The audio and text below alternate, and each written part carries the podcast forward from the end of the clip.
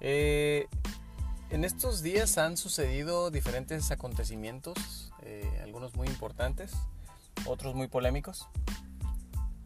Pero la verdad quiero empezar con el de esta muchacha de escasos 29 años, ¿no? Katie Bowman, ah, ciudadana americana, quien estudia en MIT y que gracias a estos algoritmos que ella desarrolló eh, en tres años, a lo largo de tres años, este, mientras estaba haciendo su posgrado, eh, pues fue capaz de analizar los eh, petabytes o 5 petabytes de datos con los que cuenta o contaba el H, EHT, que es conocido por sus siglas como eh, Event Horizon Telescope, gracias a los cuales se pudo obtener esta primera imagen que le ha dado la vuelta al mundo del agujero negro, de la existencia de los agujeros negros en el espacio.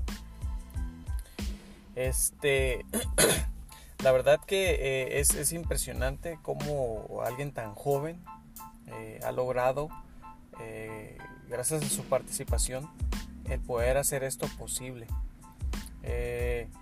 si ustedes bien saben, para estos momentos, pues fue una combinación, una red de telescopios alrededor del mundo que participaron en esta hazaña para poderla hacer posible y que este, pues bueno, nos pudieron dar a conocer eh, esta imagen real de, de, los agujeros negros. Creo que ha sido un gran paso en nuestra historia. Eh, mis respetos para, para quienes participaron en, que todo esto fuera posible y, principalmente a, todos aquellos que estuvieron involucrados en la elaboración, en la programación y en el mecanismo para poder combinar conjuntamente todos los telescopios este, del mundo para que el, este, para que se pudiera crear un megatelescopio y se hiciera posible pues el avistamiento ¿no? de este agujero negro que es impresionante las dimensiones que tiene son más de 6.500 millones de kilómetros de tamaño. Este, creo que es, te crea nervios, te crea incertidumbre y te crea hasta cierto punto un pequeño temor de, de, la inmensidad que tiene, es masivo y pues de lo que pues puede hacer, ¿no? Y que está haciendo en el espacio, pues básicamente absorbe todo lo que esté a su alrededor y que esté cerca. Eh, inclusive la luz es absorbida y, pues no puede existir ¿no? Este, dentro de ese agujero. Pero bueno, creo que eh, era importante hacer mención honorífica, honestamente, en, al inicio de este podcast, porque, pues bien, es una hazaña eh, que tomó años y que desde los tiempos de Albert Einstein en su teoría de la relatividad, pues ya lo mencionaba, ¿no?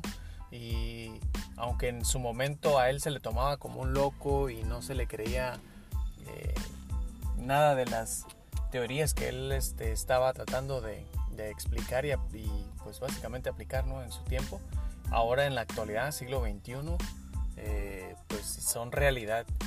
Eh, creo que es, este, es algo muy importante. ¿no? pasando a algo más polémico y, y ahora sí que de mucha controversia en el término del gobierno de México y las, las cuestiones políticas en nuestro país.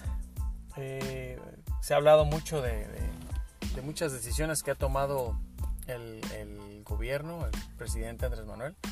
Eh, creo que lo apoyo en varias cosas, sin embargo también pues critico ¿no? algunas decisiones y algunas de las a las acciones que se están tomando. Eh, sin embargo, ahora en la mañana, en su mañanera, como todos bien saben, pues dieron a conocer a las personas que van a formar eh, eh, lo que es la dirección de esta nueva Guardia Nacional.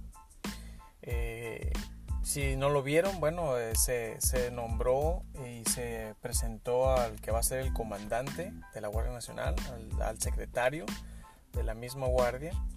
Este, va a haber también un representante de la Policía Federal, eh, un representante de la Marina y este y este equipo eh, va a conformar la cabeza de lo que es la Guardia Nacional y pues bueno vamos a ver qué sucede con esto. Este, a ver cómo funciona. Algo que sí quiero criticar la verdad los uniformes que presentaron la semana pasada eh, del cual van a portar los, los miembros de la Guardia Nacional pues dejan mucho que desear. La verdad que no tienen eh, un buen logotipo, son diseñados por la misma, este, el mismo ejército para, por lo mismo de la austeridad que no quiere el gobierno invertir en, gastos de esa índole cuando eh, tienen la materia y tienen al equipo necesario que puede diseñar y elaborar estos, estos uniformes.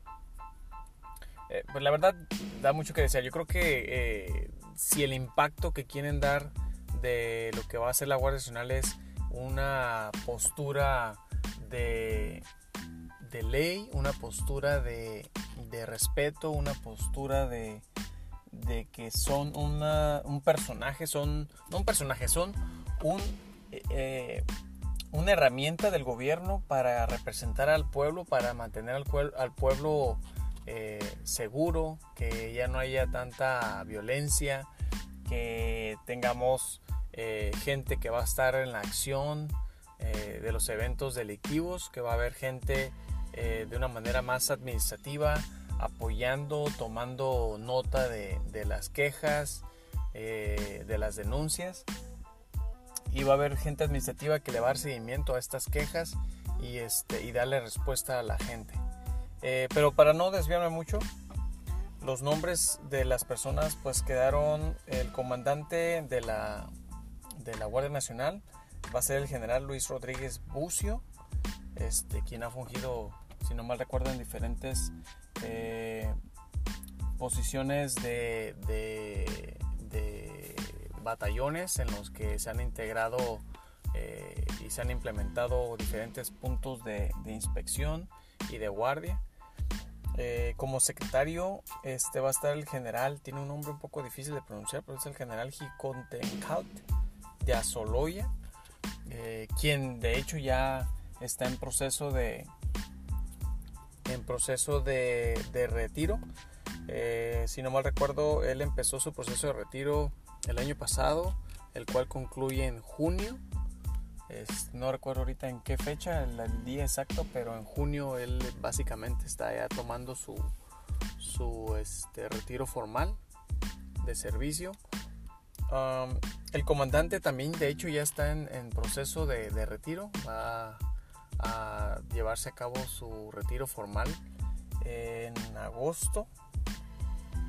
No tengo la fecha exacta tampoco, pero sé que en agosto se va a retirar. lo cual, eh, como que deja un poco eh, ambiguo ese asunto porque pues, es todo un proceso esa normativa de, la, Guardia Nacional, porque al parecer, independientemente de que estas personas o estas personalidades se van a jubilar, van a poder continuar con el puesto mientras esté el sexenio de, Andrés Manuel. Este, sin embargo, eh, son cuestiones eh, ahora sí que de reforma, ¿no? Que el gobierno ha decidido contemplar de esa manera y que lo van a implementar así. Pero bueno, a ver qué sucede. Eh, yo tengo un poco de, incertidumbre y un poco de dudas en cuanto a eso. Eh, algo que sí este, me llamó mucho la atención cuando estaban haciendo la presentación de estas personas fue la de la representante de la Policía Federal. Es una eh, comandante, la señora, se llama Patricia Rosalinda Trujillo Mariel. Cuando se presentó durante la mañanera, pues la verdad es una persona muy preparada, tiene nueve doctorados en psicología, en adiestramiento este, de policía. Eh, ha escrito más de 29 libros, si no estoy mal, eh, eh, de los cuales 9 o 10 creo que ha sido coautora. Este, y bueno, la verdad que la persona está muy bien preparada psicológicamente, conoce cómo son los perfiles de las personas y creo que va a ser la, la clave principal, la herramienta principal para eh, cuando se haga la integración de los nuevos prospectos que van a formar parte de la Guardia Nacional, eh, creo que ella va a ser eh, quien reclute y toma al final del día la decisión de quiénes, ah, después de esos exámenes psicométricos y todas las cuestiones físicas o exámenes físicos que se les vayan a hacer a las personas interesadas en ser parte de esta Guardia Nacional, este, pues ella va a tener, no sé si la última palabra, pero sí voz eh, final para decidir quiénes sí se quedan y quiénes no. Eh, pero es impresionante el currículum de esta, de esta persona. Eh, y el secretario, bueno, más bien el representante por parte de la Marina, su nombre es Gabriel García Chávez. Este general también pues va a, ser, va a, ser, va a ser parte de la Guardia Nacional. y tenemos estas personalidades ¿no? que van a, pues a llevar a cabo una labor muy importante y vamos a ver qué tal la, la desempeña. Hay que esperar eh, a que todo esto pues se forme, se formalice, se lleve a cabo eh, y se empiece a dar acción para ver este que realmente proporcionen lo que están prometiendo a la ciudadanía, lo que es pues seguridad, ¿no? Una vida más tranquila, una vida pacífica, una vida en la que puedas andar con tu familia y que no tengas eh, la incertidumbre o el miedo de, que te vayan a, asaltar, te vayan a lastimar, a lesionar o alguien de tu familia. Pero bueno, este, vamos a, ver qué pasa en cuanto a eso. Y pues yo creo que, digo, hay muchos temas, muchas noticias que están sucediendo en, la actualidad, en estos días, día con día. Eh, y algo pues que está pasando por, por etapas mm, muy fuertes eh, debido a que hay próximamente elecciones tanto en México como en Estados Unidos pues son las migraciones este la situación migratoria.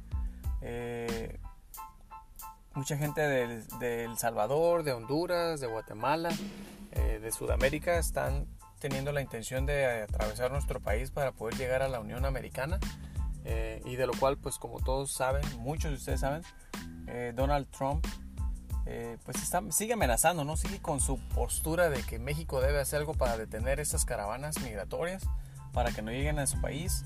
de otra manera, pues él lo que va a hacer es cerrar, las, cerrar la frontera, cerrar todo puerto de entrada a su país y, detener esa masa de personas que quieren llegar a su país.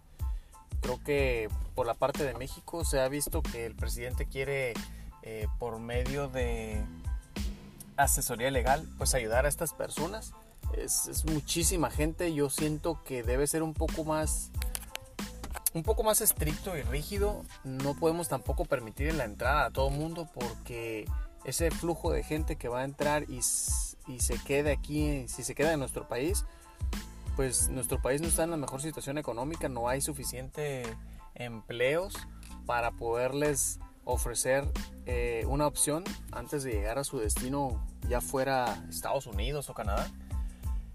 Eh, esto va a traer como consecuencia más delincuencia, más inseguridad, muchos problemas que de hecho ya se están dando, se están llevando a cabo y creo que pues lo tienen que combatir de una manera más enérgica. Pero, pero bueno, la gente sigue entrando por nuestra frontera sur, siguen quedándose en diferentes localidades eh, de la República y pues, pues se siguen presentando problemas de inseguridad. Eh, yo creo que hay cosas que sí el gobierno no está haciendo bien y, necesitan poner más atención en eso y si realmente están prometiendo eh, darnos mejor seguridad, darnos tranquilidad de que no va a haber delincuencia, que de la corrupción se está erradicando y que todo está tomando un rumbo mejor para nuestro país, pues bueno, creo que esa parte de la crisis migratoria pues es, es muy, es primordial y, debe de tener mejores acciones eh, la presidencia y pues su gabinete, ¿no? Quienes tienen que trabajar en eso.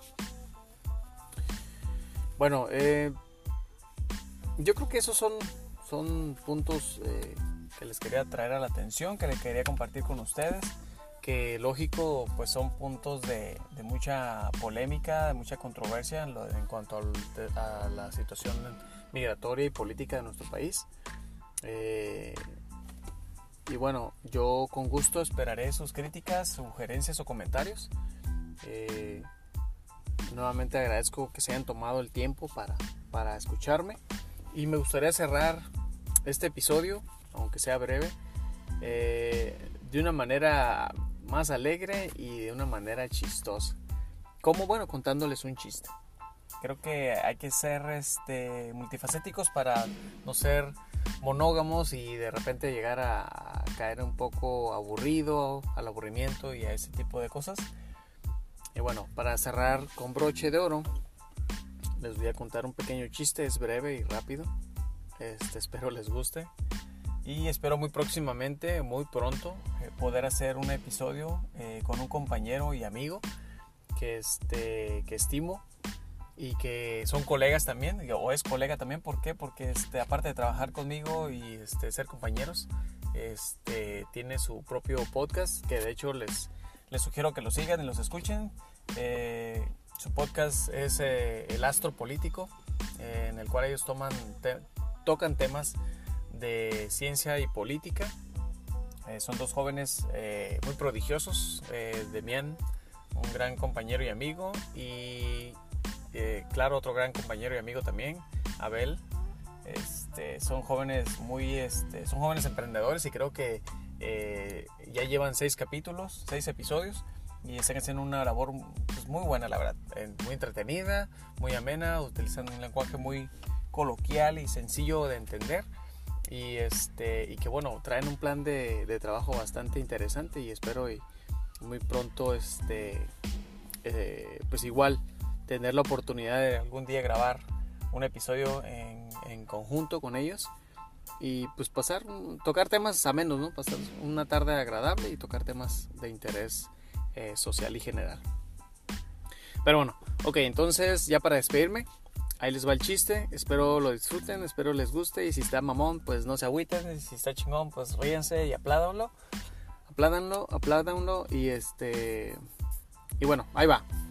Eh, resulta que pues va María a la iglesia y este y al estar ahí pues el padre está haciendo algunas preguntas entonces se acerca con María y le dice a ver María dime cuántos litros de semen cuántos mililitros de semen descarga un pene en una avenida entonces María se queda pensando y le dice pues descarga 500 mililitros y dice no pendeja a ti te miaron